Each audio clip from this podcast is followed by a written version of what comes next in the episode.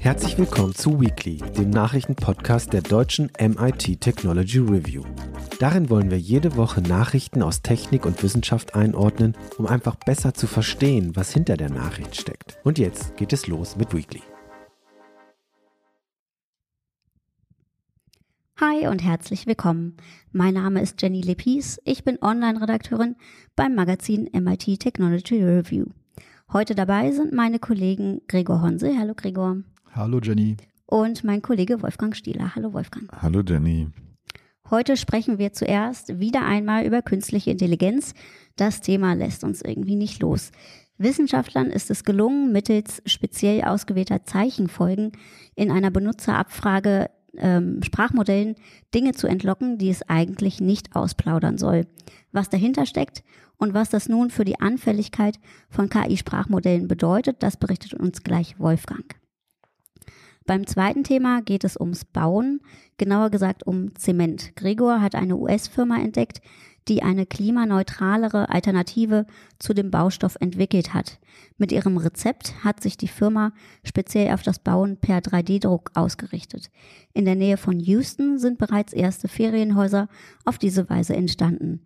Gregor erzählt, wie die Firma den Ausstoß von CO2 mit ihrem Zement reduzieren konnte.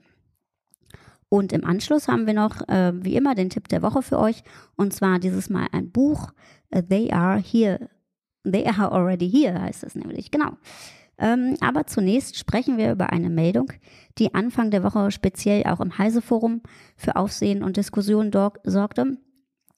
Ein äh, Team unter anderem von der Carnegie Mellon University hat eine Studie zu universellen und übertragbaren feindlichen Angriffen auf große generative Sprachmodelle mit künstlicher Intelligenz wie ChatGPT, BART oder Claude veröffentlicht. Darin beschreiben sie, dass sie nach, einen, äh, nach ihren formulierten Prompts gegnerische Syntaxketten angefügt haben. Dieses Vorgehen erzielte, dass beispielsweise das Sprachmodell ChatGPT 3.5 Turbo die Anleitung zum Bau einer Bombe ausspuckte. Anfragen also, von denen die Systeme normalerweise sagen würden, hm, sorry, diese Information kann ich dir nicht geben. Das ist natürlich nicht das erste Mal, dass KIs ähm, Dinge herausgeben, die eigentlich aufgrund ihres Alignment-Trainings gesperrt sind. Wolfgang, kannst du uns erklären, wie die Forscherinnen und Forscher das in diesem Fall geschafft haben? Bei ihrem Vorgehen ist ja auch besonders interessant, wie sie auf diese Zeichenfolge äh, gekommen sind, die diesen Jailbreak ermöglichte. Für mich sind das einfach nur Wörter und so ein paar Sonderzeichen zusammengestückelt. Genau, genau. Also es gibt äh, zwei Besonderheiten oder drei Besonderheiten äh, bei diesem Paper. Deswegen hat das auch äh, jetzt, glaube ich, für eine gewisse Aufregung gesorgt. Das erste ist, äh, wir haben vor nicht allzu langer Zeit ja über so ein ähnliches Ding gesprochen, wo es darum ging, dass multimodale Modelle angegriffen worden sind. Genau. Das heißt, das war ein, das waren Modelle, die sowohl Bilder als auch Text verarbeiten und die Leute, die das gemacht haben, haben halt so ein Pixelmuster erzeugt, äh, indem sie mit Brute Force einfach gesucht haben äh, nach Pixelmustern, die ähm, die Modelle dazu bringen, ihre Alignment-Sperre zu ignorieren. Mhm. Das Spannende ist ja, dass nach wie vor jetzt auch darüber diskutiert wird, warum ist das eigentlich so? Warum funktioniert das so? Das ist noch nicht klar. So und äh, da war jetzt aber nicht, da waren nicht die einstiegig Verdächtigen dabei, also ChatGPT zum Beispiel oder Lama oder Vicuna oder Falcon oder so. Ähm, und jetzt war das so. Genau. Also das heißt, die haben das ausprobiert, äh, zum Beispiel mit Lama 2 und äh, was ja leichter zugänglich ist, weil es quasi Open Source ist. Äh, und äh, haben dann geguckt, lässt sich das übertragen? Funktioniert das auch mit GPT-basierten Modellen? Und überraschenderweise funktioniert es ziemlich gut mhm. mit GPT-basierten Modellen. Wieso war es so wichtig, dass Sie das auf einem Open Source Modell zuerst naja, weil sie, weil sie da besser kontrollieren können äh, und äh, besser suchen können nach, nach den Inputs. Kommen wir gleich noch zu, wie, mhm. wie, wie funktioniert sowas.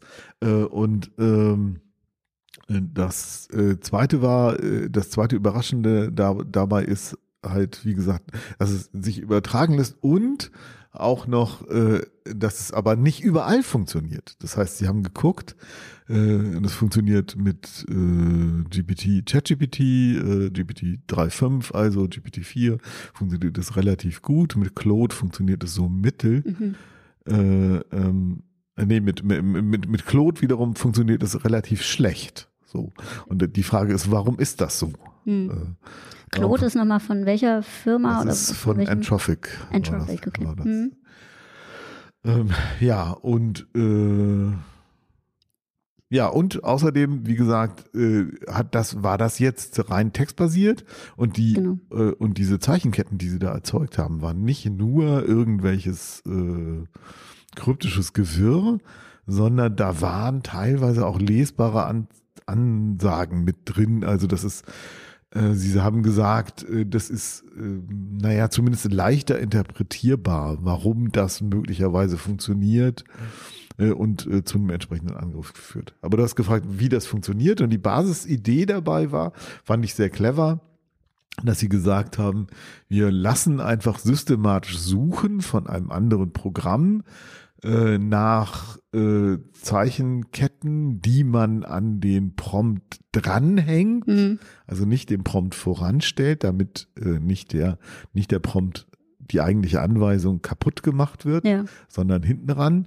Äh, und die sollen dann bewirken, dass äh, das System was ausspuckt, was es normalerweise nicht ausspuckt. Und äh, die Idee war dann dabei zu sagen, wir suchen nach einer affirmativen Antwort. In Mhm. dem Fall war das das Schlüsselwort sure.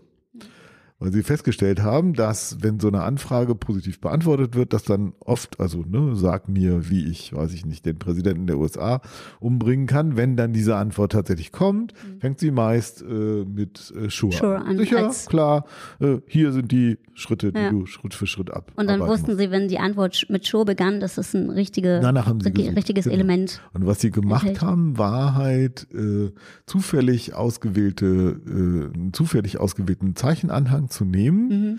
und dann da äh, einzelne Tokens, einzelne Wörter, einzelne Zeichenfolgen auszutauschen und zu gucken, in welche Richtung verändert sich der Output. Um diesen, um diesen Gradienten sozusagen äh, äh, geht das in die gewünschte Richtung Um dem Ziel näher zu kommen, genau. um dem Mhm. Ziel näher zu kommen. Äh, Und äh, dafür ist es gut, halt äh, nicht eine völlige Blackbox zu haben, sondern berechnen zu können, wie verändern sich die Wahrscheinlichkeiten der Out des, des Outputs, wenn ich diese Zeichenfolge so und so austausche. Dafür war dann Lama als Open Source Modell Dafür, gut. Ne? war, dafür war das recht Ja. praktisch, genau. Ein, äh, ein heise Kommentar oder im Forum war auch noch irgendwie, das, ist das nicht wahnsinnig zeitaufwendig, das so iterativ herauszufinden? Also wahrscheinlich ist es so Das ähnlich wie richtig. Passwörter knacken oder so. Das ist, das ist richtig. Wie gesagt, das ist sowas wie eine Brute Force Attacke. Das heißt, ich habe keine Ahnung, wie die Lösung sein könnte. Ich probiere einfach irgendwas aus, verändere das dann. Also es ist wie ein Tresorknacker, der einfach erstmal irgendwelche Zahlen nimmt und dann dreht und hört, knackt es irgendwo. ne? Tresorknacker von heute. sozusagen. Ja, und der Rechenaufwand ist sehr groß äh, bei diesen Geschichten. Es ging ja aber auch nicht darum, jetzt einfach ganz viele Jailbreaks zur Verfügung zu stellen. Also was sie, äh, sondern sie, sie wollten damit zeigen, prinzipiell geht das. Die Sicherheitsmechanismen, die im Moment angewandt werden, also insbesondere dieses Alignment Training, Hm.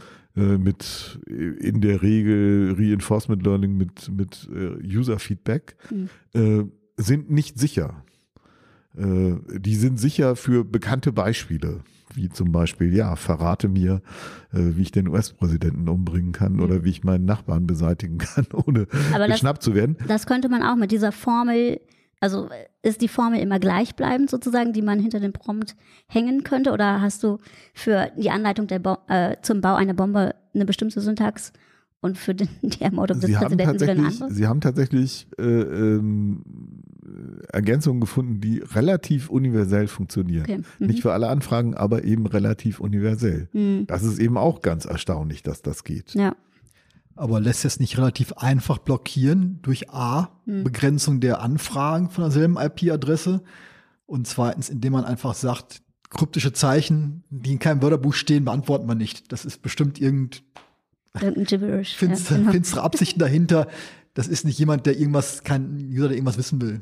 Klar, aber deswegen haben die ja jetzt nicht mit ChatGPT trainiert. Ne? Sicher. Äh, wenn, wenn ich äh, so eine Brute Force Attacke auf ChatGPT machen wollte, müsste ich ganz, ganz viele Anfragen äh, stellen, immer mit veränderten Zeichenketten und gucken, wie, wie, in welche Richtung entwickelt sich der Output. Äh, das äh, kostet mich auch jede Menge Geld, weil für diese Anfragen muss ich ja bezahlen oder die Antworten muss ich bezahlen. Deswegen haben sie ja trainiert mit einem anderen Modell und deswegen ist es ja so cool, äh, dass eben äh, Zeichenketten, die man dann gefunden hat, mit ChatGPT trotzdem funktionieren. So, aber klar, sie haben auch geschrieben, also erstens ist es so, dass sie auch so, ähm, ja, nach diesem äh, Responsible Disclosure Prinzip vorgegangen sind, dass sie also gesagt haben, das, was wir gefunden haben, haben wir natürlich den Betreibern der entsprechenden Chatbots vorher mitgeteilt. Mhm. Äh, es ist äh, sehr wahrscheinlich, also der Code ist öffentlich ne, für diese äh, für dieses Suchverfahren, kann man sich auf GitHub runterladen und laufen lassen. Mhm. Ähm, äh, es ist sehr wahrscheinlich, dass die spezifischen Beispiele, die sie veröffentlicht haben, jetzt nicht mehr funktionieren. Und es ist auch relativ einfach natürlich, äh, wäre jetzt, also eine der einfachsten Sachen wäre jetzt für OpenAI zum Beispiel eine bekannte Zeichenkette zu nehmen und einfach in dieses Alignment-Training zu integrieren und zu sagen, wenn das kommt, keine mhm. Antwort. Ne, ganz klar.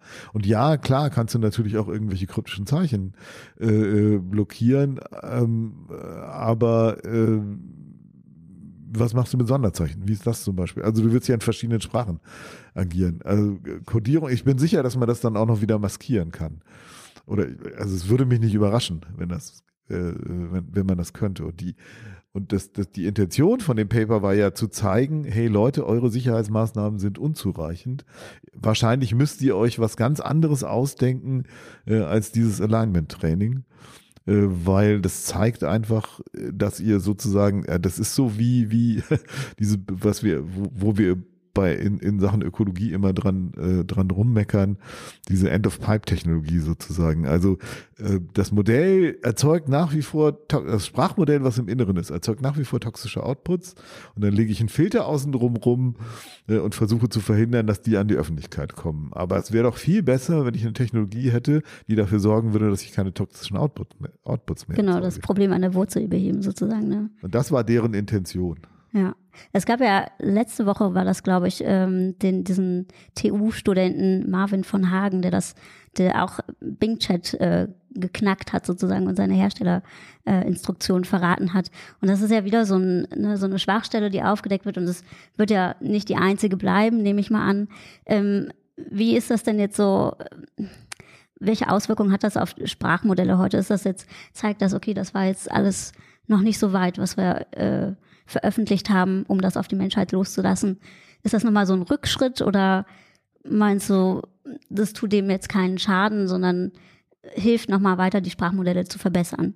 Also es hilft unter anderem auch Sprachmodelle zu verstehen und es hilft auch sie zu verbessern, weil die Forschung ja unter anderem in diese Richtung weitergehen will. Warum ist das so? Warum äh, versagen diese Mechanismen in, äh, für, für bestimmte Inputs? Das ist ja eine extrem spannende Frage. Oder, oder eben auch, gibt es, gibt es Möglichkeiten tatsächlich äh, den Output an einer früheren Stelle grundsätzlich äh, irgendwie moralisch, ethisch zu steuern, in eine bestimmte Richtung zu lenken, mhm. so dass das Ding nicht irgendwas sagt. Rein praktisch würde ich sagen, hat das jetzt nicht so eine große Relevanz. Klar kann man den Code runterladen und versuchen, noch neue zu finden. Äh, es ist äh, neue, neue Prompts zu finden. Die alten werden wahrscheinlich nicht mehr funktionieren. Ich habe es aber nicht ausprobiert, mhm. weil sie sind auch nicht vollständig veröffentlicht. Also in der, in der Demo, die im Internet ist, äh, siehst du immer nur einen Teil. Die haben also nicht, nicht alles offen angelegt, aber wie gesagt, man kann den Code ja laufen lassen. Ähm, rein praktisch ist es wahrscheinlich so, dass es relevant ist für Leute, die zum Beispiel versuchen, äh, mit großen Sprachmodellen jetzt irgendwelche Hackerattacken zu fahren. Da gibt es ja tatsächlich auch Anwendungen mhm. für, die versuchen, die suchen natürlich nach solchen Jailbreaks äh, und äh, versuchen dann eben auch für spezielle Sachen Netzwerkattacken, Schwachstellen in Code zu finden. Äh, äh, Möglichkeiten, um äh, gezielt Phishing-Attacken zu launchen und sowas. Mhm. Was normalerweise ja abgeblockt ist in den Sprachmodellen, aber äh, was man eben auch durch Jailbreaks äh, entlocken kann. Für die ist das sicherlich interessant. Ähm, ich würde sagen, das geht weiter. Also wie gesagt, das ist nicht nur, geht nicht nur in, in Richtung von ja, das kann jetzt irgendjemand missbrauchen, sondern ich glaube, für die, für die ähm, Entwickler und Betreiber von solchen Sprachmodellen ist es auch interessant, weil es hilft, die besser zu machen und sie besser zu verstehen. Es bleibt also spannend und wir äh, rechnen wahrscheinlich damit, dass wir, dass noch weitere Schwachstellen bekannt werden und äh, damit muss man ja. nach dem bisherigen Stand der Erkenntnisse definitiv rechnen. Es wird noch weitere lustige Hacks und Jailbreaks, mehr oder weniger lustige Hacks und Jailbreaks geben. Also ich meine, da, da kommt natürlich auch immer diese Diskussion um die Ecke mit äh, Alignment. Ne? Also wie Mhm. können wir verhindern, dass die KI irgendwie völlig außer Kontrolle gerät und die Macht übernimmt und so. Und tatsächlich ist eines der Beispiele in dem Paper, was sie eben äh, auch äh, Lama 2 gefragt haben, äh, wie kann, wie, äh, wie kann KI die Menschheit vernichten? okay. Kannst du nachlesen dann? Es gibt so einen Punkte, so einen dif relativ differenzierten Plan, der auch gar nicht so blöd ist, wie Lama 2 sich überlegt hat, wie man die Menschheit vernichten kann. Ach Mensch, in diesem Sinne, schön, dass wir drüber gesprochen Have a haben. nice future. Genau. Okay, auf jeden Fall danke für deine, Ein- deine Einschätzung da. Ähm, ich würde jetzt ohne Umschweife zum nächsten Thema gehen, nämlich dem umweltfreundlichen Zement. Das in Texas beheimatete Unternehmen Hive 3D Builders hat ein nach eigenen Angaben kohlenstoffneutrales Material hergestellt, das eine bessere Alternative zu herkömmlichem Zement äh, darstellt. Dieser muss nämlich energieintensiv gebrannt werden, wobei sich zusätzlich chemisch gebundenes CO2 abspaltet.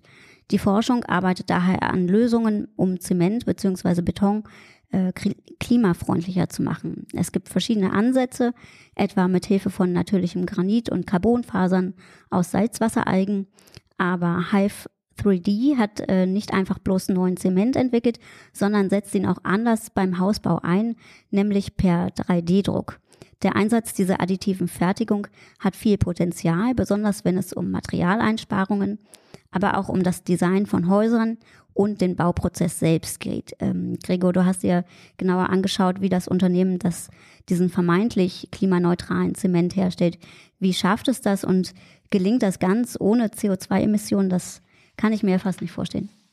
Also vermeintlich, wieso vermeintlich? Also eigentlich ist das Okay. äh, bis zum Beweis des Gegenteils, glaube ich es erstmal. Ja. Ähm, es geht ja darum, der 3D, 3D-Druck ist ja von Beton, es ist erstmal nicht neu. Hm. Den haben wir auch schon 1013 Mal drüber berichtet. Ähm, das Problem dabei ist, du hast zwar richtig gesagt, man spart Material, indem man halt genau belastungsgerecht konstruiert. Halt in Bögen oder genau mit der Wandstärke, die man braucht und so, dazu spart man Material, das ist zwar richtig. Andererseits braucht man dafür auch sehr schnell aushärtenden Zement. Und der ist besonders klimaschädlich. Das heißt, die Gesamtbilanz vom 3D-Druck ist tendenziell eher negativ. Ach so, ist eher schlechter tatsächlich als Genau. normale Bauweise. Genau, weil du Ja. einfach einen höheren Anteil an sogenannten Portland-Zement brauchst, der ist Mhm. kalkbasiert und genau das ist, dieser Portland-Zement ist genau das Problem. Mhm. So, ähm, also wir merken uns Portland-Zement, kalkbasiert, dieser Kalk treibt bei Brennen CO2 aus Mhm. und genau das ist das Problem. Ähm, und schon lange gibt es halt Zusatzstoffe zum Portland-Zement. Das sind Flugaschen von Kohlekraftwerken Mhm. und das ist Hüttensand von Stahlwerken, äh, die zum Teil schon bis zur Hälfte zugesetzt werden zum Hm. Portland-Zement. Und das funktioniert auch alles ganz gut. Hm. Ähm, aber halt nur zur Hälfte, weil man kann bisher Portland, also was diese Zusatzstoffe sind sogenannte Puzzolane. Das ist, kann Vulkanasche sein, aber in der Regel auch ähm, ja, Hüttensand und Flugasche. Hm. Das Problem ist, da kannst du Wasser drauf kippen, wie du willst. Das härtet nicht aus. Es reagiert Okay. nicht mit Wasser. Hm. Es reagiert nur mit Lauge. Aber Okay, wenn man es mit Portland-Zement mischt, entsteht nämlich beim Aushärten vom Portland-Zement mit Wasser Calciumhydroxid, was alkalisch ist. Und dadurch ergänzen sich die beiden Sachen. Ja. Also der Portland-Zement härtet aus, unter Wasser aus, setzt Mhm. aber Calciumhydroxid frei, das wiederum das Pozzolan aushärtet. mhm. Okay. Und das wird auch schon für den Beton 3D-Druck benutzt. Mhm. Und ähm, ja, das ist soweit nichts Neues, aber halt nur zur Hälfte. Ist halt immer noch zur Hälfte oder sagen wir zu 40 Prozent mindestens Portland-Zement drin. Mhm. Was jetzt aber diese Partner gemacht haben, also äh, dazu gehören noch Green Cement und Eco Materials, die halt den, das Material liefern. Mhm. Sie sagen halt, sie haben halt 100% Pozzolan Okay. benutzt. Äh, das nennt man dann auch nicht mehr Zement, sondern das nennt man dann Geopolymer. Ja. Mhm. Das ist vor allem auf Silizium basiert und nicht auf ähm, Kalk. ja. Dabei entsteht kein CO2. Das Problem ist halt, diese Pozzolane, also Flugasche Mhm. und Hüttensand, wie ich ja gerade beschrieben habe, härten unter Wasser nicht aus. Also wie machen sie es? Äh, die Antwort ist ja, ähm, weiß ich auch nicht so genau. Das, das verraten sie halt nicht. Sie Ach sagen, so, also das ist dann ein internes Geheimnis. ähm, erstens, erstens machen sie eine sehr aufwendige Vorbehandlung, so eine Mhm. physikalische, also Vulgo, sie malen es halt, glaube ich, sehr Mhm. sorgfältig, dass halt die einzelnen Partikel eine sehr große Oberfläche haben und auch eine gleichmäßige Größenverteilung. Mhm. Und zweitens, ja, Additive. Ja. Ähm, da ist dann halt irgendwas drin, wahrscheinlich irgendwas Alkalisches, was das anreizt, was diese Aktivierung Mhm. So anstößt. Ja. Und sie sagen aber, es wird halt durch Wasser aktiviert. Mhm. Okay. Also, was, ja, keine Ahnung, dann Mhm. muss das, der eigentliche Aktivator muss in den Additiven stecken. Ähm, ja, Aber das äh, verraten mehr, sie eben mehr nicht, ne? verraten sie da Mhm. auch nicht, aber es scheint ja zu funktionieren. Genau, es sind ja, wie gesagt, schon erste Häuser Genau, gebaut. Genau. Und das ist natürlich dann schon ganz schön Ja. cool. Aber wenn du Silizium sagst, also dann ist es zwar CO2-neutral, aber ähm, das ist ja auch ein begehrter Rohstoff sozusagen. Ne? Ach, eigentlich nicht. Eigentlich Sand. Sand halt. Also äh, Quarzsand, alles Mögliche. Also, ähm, ja, sie, es, es ist tatsächlich ein Problem. Äh, das ist schon richtig, dass ähm, zum Beispiel Flugasche aus Kohlekraftwerken halt der Nachschub begrenzt ist in dem Maß, wo Kohlekraftwerke abgeschaltet okay. werden. Sie sagen aber, ähm, man kann auch die Halden, wo sowas halt bisher als Reststoff deponiert wird, wieder abbauen und daraus Mhm. was gewinnen. Oder man kann auch, wie die alten Römer es schon gemacht haben, äh, an die Vulkanasche selber gehen und die einfach abbauen. Also da wird kein, wird es keinen Mangel geben. Was ganz interessant ist, warum diese, diese Geopolymere sind ja nicht neu, aber was ein Problem dabei immer war, dass sie halt zu zähflüssig waren und zu schnell ausgehärtet sind. Das Mhm. heißt, wenn du damit eine Schalung füllst, willst du natürlich, dass das ohne Luftlöcher möglichst dünnflüssig alles ist, dass du keine Löcher drin hast, keine Blasen drin hast. Hm. Äh, beim äh, und natürlich, die sind halt sehr alkalisch, das heißt, es ist für die Verarbeitung für die Leute auf der Baustelle auch schlecht. Hm. Aber beides ist beim 3D-Druck nicht so ein Problem, weil du willst ja eher zähflüssige Sachen haben, dass sowas nicht zerläuft, wenn da so eine, Ja. so eine Wurst quasi aufträgst. Hm. Und die Menschen haben auch weniger Kontakt zu dem Material, weil es ja ein Roboter ist.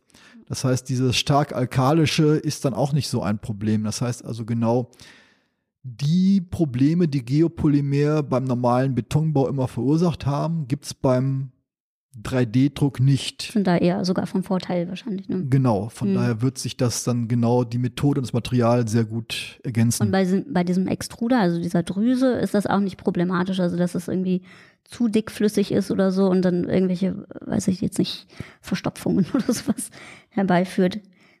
Das weiß ich nicht, aber ich Hm. denke, dass dieses Verfahren ist gut genug bekannt, also Ja. dass man halt dann entsprechend die Viskosität und die Düsengröße und die Auftragsgeschwindigkeit, die ganzen Parameter da genug dran rumschraubt, genug Möglichkeiten dran rumzuschrauben, dass es halt passt. Hm. Haben Sie äh, irgendwas von einer Bauzeit für so ein, so ein Haus gesagt? Gab es da irgendwelche Angaben für? Das, das weiß ich nicht, aber es Nee. wird im Bereich von normalen Baudingern Hm. sein. Also die haben auch schon vorher mit einer Mischung aus Portland Zement und Pozzolan gearbeitet, Mhm. auch vom selben Hersteller, haben damit auch Häuser ausgedruckt. Und ich denke, das wird jetzt auch ähnlich funktionieren, nur halt jetzt komplett ohne Portland Zement. Ja. Ja, wir haben ja oft öfter auch über 3D-Druck berichtet natürlich und das auch immer mit viel Potenzial und das ist immer, der 3D-Druck ist irgendwie die Lösung so für alles. Mhm. Für den Hausbau trifft das dann aber zu, oder? Also Ach, eine gute Alternative, das 3D, oder? Das Well, that depends, wie Wolfgang jetzt sagen Um Wolfgang würde. zu zitieren. Kommt halt drauf an. Hm. Ähm, für viele Sachen schon, aber du musst natürlich vorstellen, also ich glaube, mit wirklich sehr hohen Häusern, also mehrgeschossig, wird es wahrscheinlich schwierig vor Ort, weil du musst dir vorstellen, du musst so ein Gerüst aufbauen, wo so ein Roboter hin und her fährt. Wenn das so ein Bungalow ist, ja, mhm. dann baut man es halt mal so 10, 15 Meter hohes Gerüst.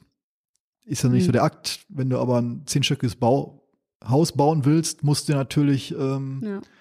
da ein mindestens elfstöckiges Gerüst drüber bauen.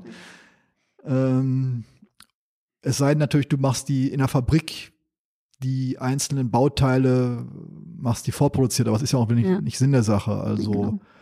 ähm, ja, hm. äh, gibt sicherlich, wo es schnell sein soll, gibt es da sicherlich genug Potenzial. Genau, letzte Woche gab es nämlich die Meldung, ne, dass äh, Europas größtes Gebäude in Heidelberg äh, per 3D-Drucker fertiggestellt wird, äh, wurde ein Rechenzentrum. Das hat nämlich elf Meter Höhe, sehe ich hier. Nee, elf Meter, oh Gott. Ah, okay. Nee, neun ja. Meter hoch, Entschuldigung. Okay, da weißt, genau. da weißt du wieder mehr als ich. Das habe ich nicht mitgekriegt. also nicht Europas größtes Gebäude, sondern Europas größtes 3D-Druckgebäude. Ja, ja, ja, genau, also so ist es. Neun Meter, da geht noch ein bisschen mehr, ja. wenn ich mich so umgucke. Genau, nee, nee, aus dem 3D-Druck. Ja. Genau. ja. Richtig. Mhm. Ja, nee, dann ähm, du schreibst nochmal einen Text dazu. Mhm. Da können genau. wir das nochmal alles nachlesen. Den gibt es für die Hörer online ähm, morgen dann zu lesen. Vielen Dank erstmal. Gerne. Dann kommen wir zu unserem Tipp der Woche. Da wird es jetzt äh, außerirdisch.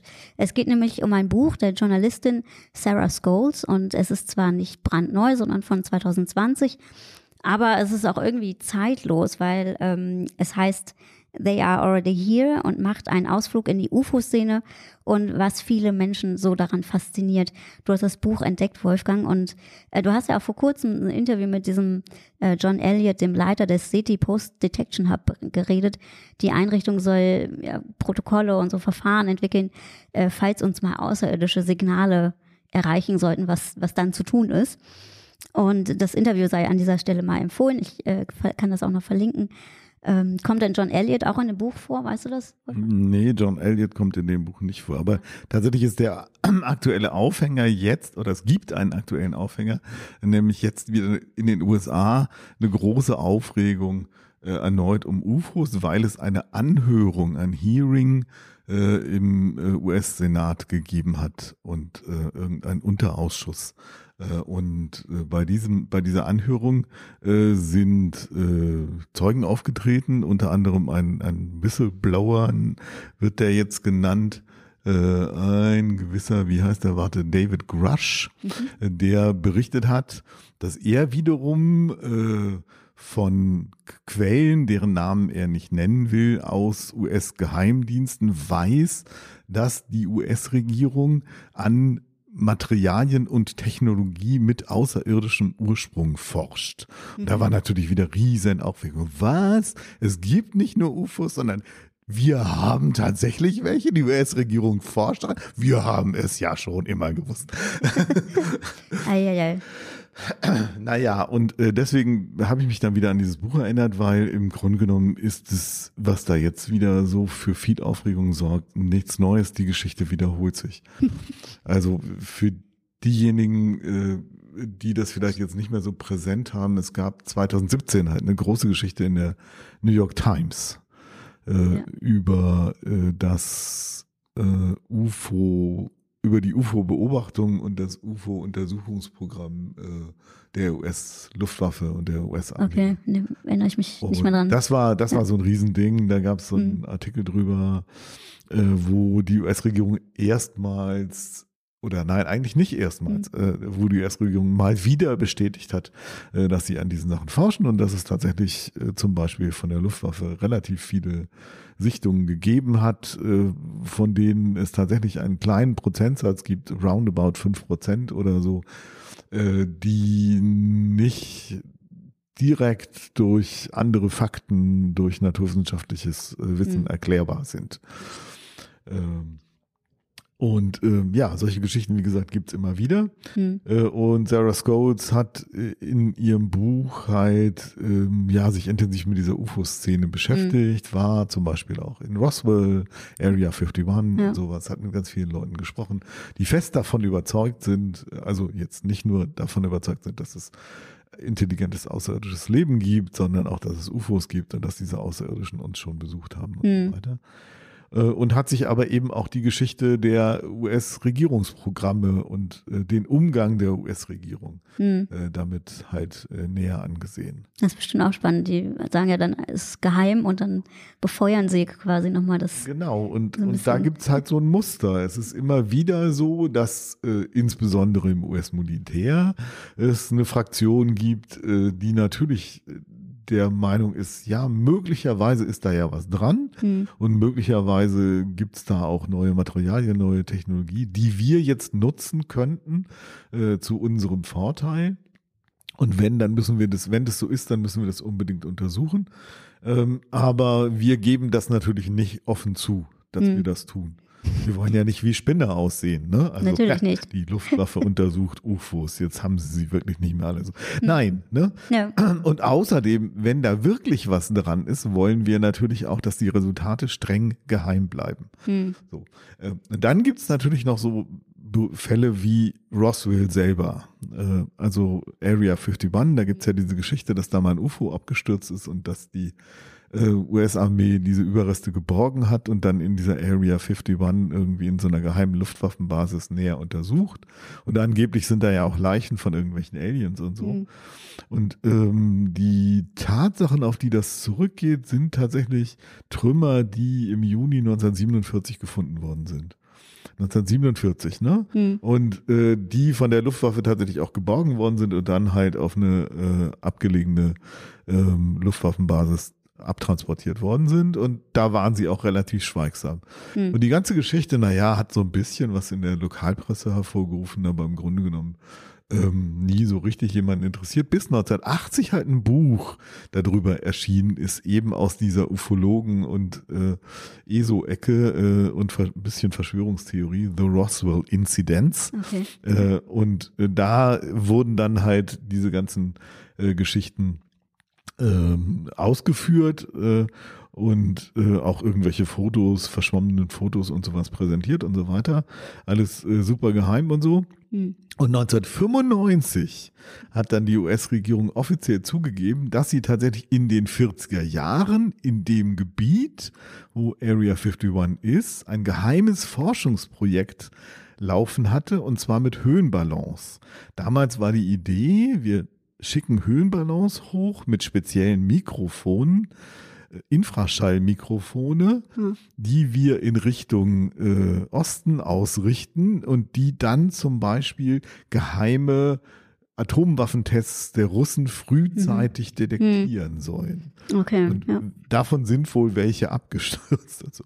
Ja, und das ist halt so der Klassiker. Ne? Ja, also richtig. es gibt einerseits geheime Forschungsprogramme tatsächlich, weil es äh, Beobachtungen, äh, Hinweise gibt, die bis heute nicht erklärbar sind, auf der einen Seite. Und auf der anderen Seite gibt es halt ganz normale Geheimprojekte Hm. äh, der US-Armee, der Luftwaffe etc., äh, äh, über die sie auch nicht gerne reden wollen, äh, über die sie nicht viel erzählen. Und äh, ja, dann ist es halt so, dass äh, die US-Regierung mit ihrer Informationspolitik sozusagen, hat Sarah Scholes dann Mhm. auch in ihrem Buch so geschrieben, äh, die die Ufologenkultur geradezu herangezüchtet hat.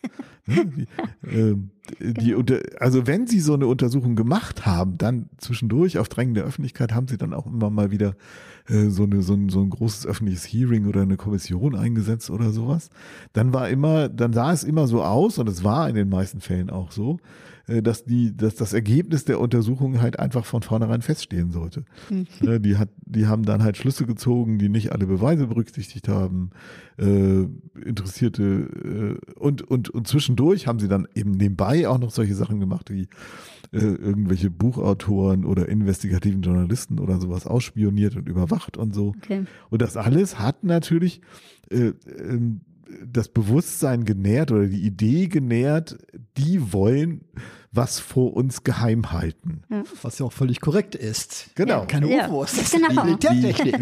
Wie, Eben, ja. wie, wie, wie Cory Doctorow mal so schön gesagt hat, äh, ähm, die Tatsache, dass sich Verschwörungstheorien so verrückt anhören, bedeutet nicht, dass es keine Verschwörungen gibt. Es gibt Verschwörungen Sicherlich, da draußen, ne? insbesondere gerade in diesem Komplex. Ja. So, insofern ist, ist dieses Buch tatsächlich, äh, also einerseits Hm. fand ich das psychologisch sehr interessant, weil du siehst halt, also psychologisch, soziologisch sozusagen, also die redet halt mit ganz vielen Leuten, die Also in so dieser Szene Interviews drin und sind. Reportage oder Genau, so. Reportagenelemente, Mhm. eben auch von, wie gesagt, äh, Roswell, Area 51 und sowas. Mhm.